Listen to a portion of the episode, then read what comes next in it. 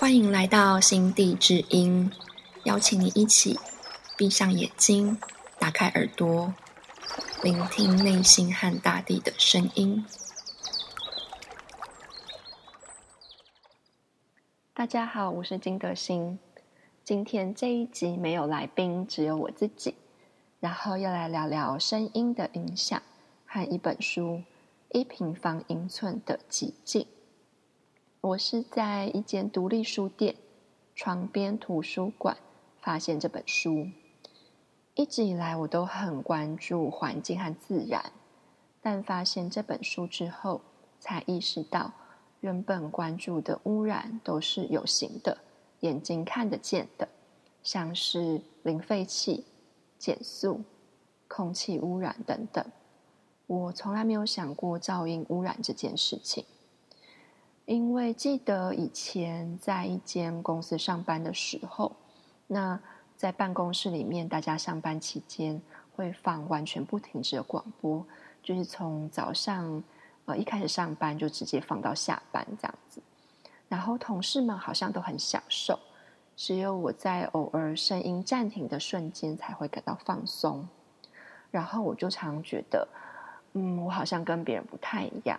大部分的人是喜欢享受声音的，然后我也常常自己在偷偷觉得，声音对我来说好像分成两类，一种是自然的声音，像是风声、雨声、树梢移动的声音，然后鸟叫声或是雷声；那另外一种是人造物和人的声音，像是人说话、打喷嚏。然后洗衣机呀这些机械声，只要是自然的声音，我都可以放松，然后觉得非常的悦耳。但是只要和人有关的声音，就会让我非常的紧绷。一直读到了这一本《一平方英寸的寂静》，才发现也有人跟我一样，向往安静和自然的声音。而且这位作者 Gordon。他对于寂静的定义，并非是指没有声音，而是跟我一样，就是没有人造物的声音。然后，那他也不只是自己在假日时开车到国家公园享受安静而已。他横越整个美国，找寻安静的地方，然后甚至也写了这本书，来呼吁美国人重视寂静这件事情。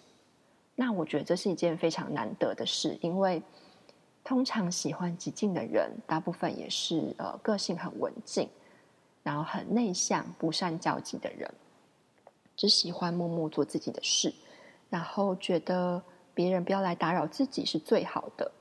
但是作者大概也意识到，越这样沉默下去，那喧嚣噪音便会凌驾于宁静之上。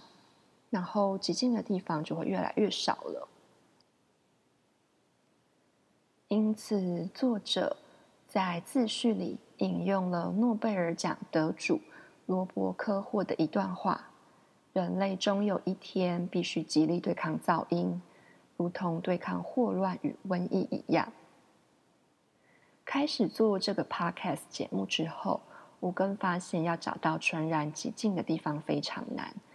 三不五时就有车子过去，喇叭声，然后呃隔壁餐厅的声音啊，人说话的声音，洗衣机的声音等等。这让我想到，就是呃我因缘际会认识了一些眼睛不太方便的朋友，其中有人是这样跟我说：自从他的眼睛看不见了，才发现台北的噪音有多严重，像是他坐捷运的时候。要跟别人问路，那有时候没有眼睛的辅助，他根本不知道对方在说什么，因为旁边的声音实在是太大了。这时候我才意识到，眼睛睁开的时候，我们大部分的人都用眼睛获取最多的资讯，常常忽略了听觉和其他感官。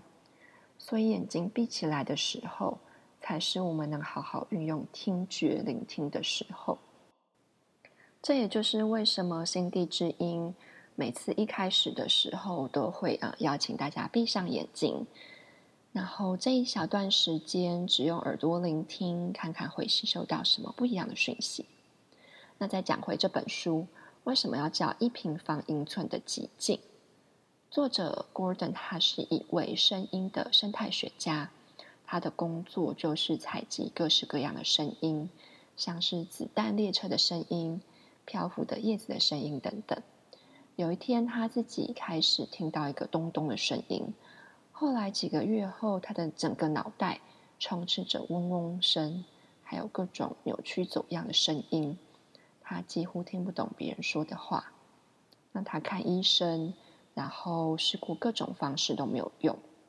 在他最绝望的时候，他坐下来回想，在那个声音开始之前发生了些什么事。他想起来，那一年他五十岁的时候。他开始和朋友一样吃大量的维他命，然后使用落剑洗发精。想起这些事情之后，他就决定先停止这些东西。然后很奇妙的是，他的听力就慢慢的恢复了。但是奇迹似的恢复之后呢，他就问他自己：在这个充满噪音污染的世界，就算有完美的听力，又有什么用呢？这个时候，他想起了他一直深埋在心中一个多年的想法，所以他就开始实践。他就到了奥林匹克国家公园的霍河雨林，把一位部落长老送他的一块小红石放在原木上，将那里命名为一平方英寸的极境。作者认为，这不只是一个象征而已。他觉得，嗯，如果飞机这些巨大的噪音会对无数平方英里的土地造成影响，那维持一块百分之百没有噪音的自然之地，同样也能对周遭无数平方英里的土地造成影响。作者不只是把一块红石放在那边而已，他还会定期到那里监测可能入侵的声音，然后他会寻找到噪音的来源。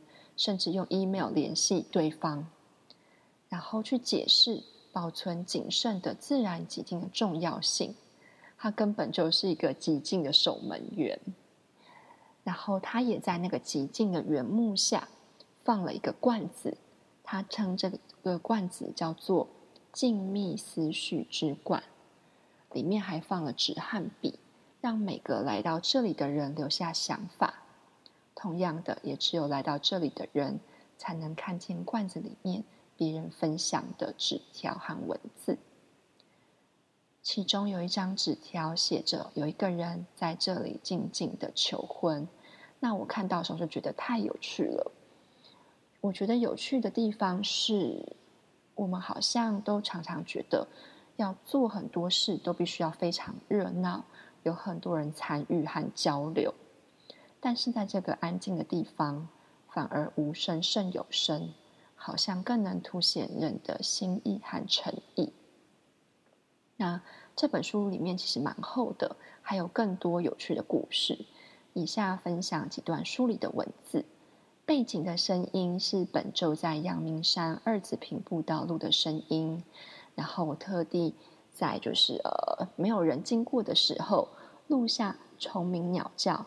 寒风吹过树林的声音，我觉得很适合搭配这两段话。在第两百三十九页，带我进入这个宇宙的入口是霍河步道，它的两旁高木林立，长满蕨类，可以通往一平方英寸的寂静。自我最后一次造访已经过了两个月。彼此相隔也有数千英里远。今天是六月四日，我渴望能回霍河边境，补充我需要的食物和水。自然的静谧不是奢侈品，而是人类的必需品。我们所有人心中都有一份静谧，一份沉静，但我们需要依靠自然的静谧，才找得到内心的静谧。另外一段话在两百八十五页。或许我早已经知道，特别是在霍河河谷的时候，这件事不是能做或不能做的问题，而是在对与错之间做选择。当你置身在大自然里时，对与错的分别就会变得清晰起来，而且经常是极为明显。极境赋予我成为地球好公民的力量。我知道拯救极境是正确的事，我不知道是否真能拯救极境，因为拯救极境需要许多人的声音。这本书也让我想到与声音有关的事情，像是有一次有人问萧敬腾说：“为什么你唱的这么好，音乐这么强？”然后萧敬腾就说：“因为他会去听音乐背后的声音。”我不确定这段话记忆的是否正确，但后来我也试着去聆听声音后面的声音，就是一种空无极尽包容的声音。那种感觉就是像是呃发现了新大陆、新世界一样，这就好像站在海边，遥望遥远的地平线，感觉眼界拉到最远。这时我才发现，原来耳朵的耳界、听觉的界限也可以拉到这么的遥远。那如果我们希望在社区环境里维持更多的宁静，还可以做些什么呢？作者建议。在树林里低声说话，我倒是认为尽可能不要说话，因为常常走进森林里，都会觉得森林的深处有一种安静的威严感，根本很难交谈。那作者还建议购买安静的空调，不要订早上七点以前或晚上十点以后的班机，只有在真正紧急的时候。才寄最速进的快捷信，因为每年都有数百万人被夜间飞行吵醒，这是我们匿名制造噪音的方式。那飞机这件事情让我很惊讶，因为对于飞行，我常常想到都是碳排放，还有飞机制造垃圾，很少想过飞行时候像是起飞和降落的时候带来的噪音影响。因为听说其实。呃，飞机上升到某个高度之后，它几乎是不会有噪音的。所以，其实影响最大的时候还是在于起飞和降落。那最后，作者也提到，最好的方式还是亲自体验极静。那你就会发现宁静对于自己的影响有多大，享受极静这件事情有多么的珍贵。有时，我甚至也觉得。若你身边有人能够不说话，静静的在你旁边，也不觉得尴尬无聊，那也是一件非常幸福的事情。就像作者说的，当我们聆听寂静时，听到的不是万物的不存在，而是万物俱存。我常常在想，为什么我们一定要借由声音才能感受？为什么一定要发声才能让别人知道自己的存在呢？那为什么不能借由安静和静默来感受万事万物的本质？